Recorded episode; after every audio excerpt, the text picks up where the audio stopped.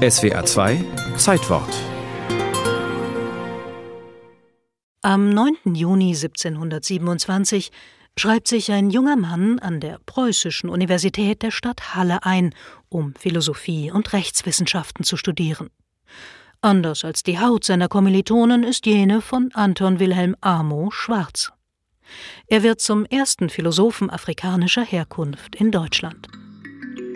Geboren wird Amo vermutlich um das Jahr 1700 in der Nähe von Asim im heutigen Ghana.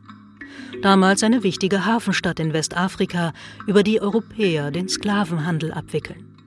Hunderttausende Afrikaner werden gewaltsam ihren Familien und ihrer Heimat entrissen und zur Arbeit in Europa und den europäischen Kolonien gezwungen.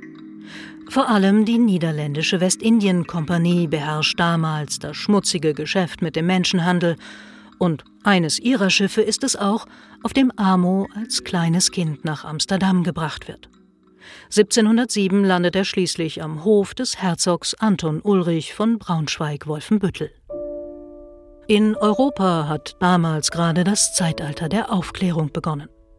Man ist interessiert an allem Neuartigen und Exotischen, und der Besitz sogenannter Hofmohren gilt an den Adelshäusern der Zeit als schick. Doch man ist in jener Epoche auch bestrebt, das Wissen zu erweitern und überzeugt von der Kraft der Bildung.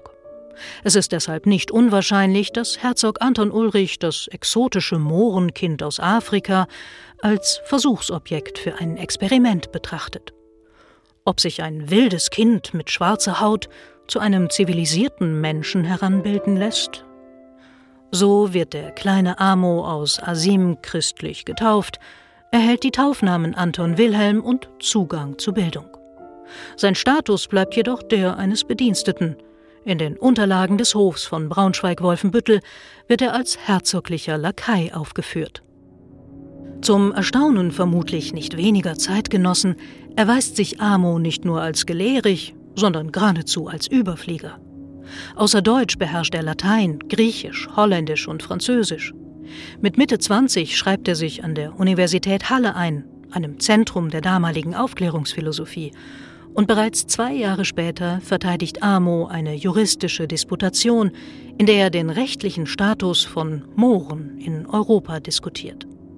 1730 erwirbt Amo an der Universität Wittenberg den Titel Magister der Philosophie und der freien Künste. Er promoviert mit einer Dissertation über das Leib-Seele-Problem, habilitiert sich mit einer Schrift über die Kunst des nüchternen und sorgfältigen Philosophierens und lehrt schließlich selbst an den Universitäten Halle und Jena als Privatdozent. Um 1747 kehrt Amo in seine afrikanische Heimat zurück, der er als Kind entrissen wurde. Ob der Grund für seine Abreise aus Europa eine nicht erwiderte Liebe war, der Tod von Freunden und Unterstützern oder rassistische Anfeindungen, ist ungeklärt.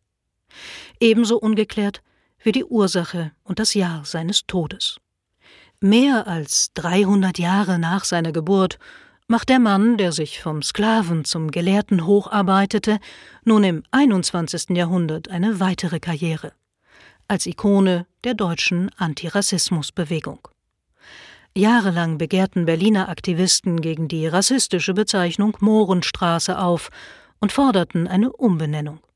Die Berliner Mohrenstraße soll künftig Anton Wilhelm Amo Straße heißen.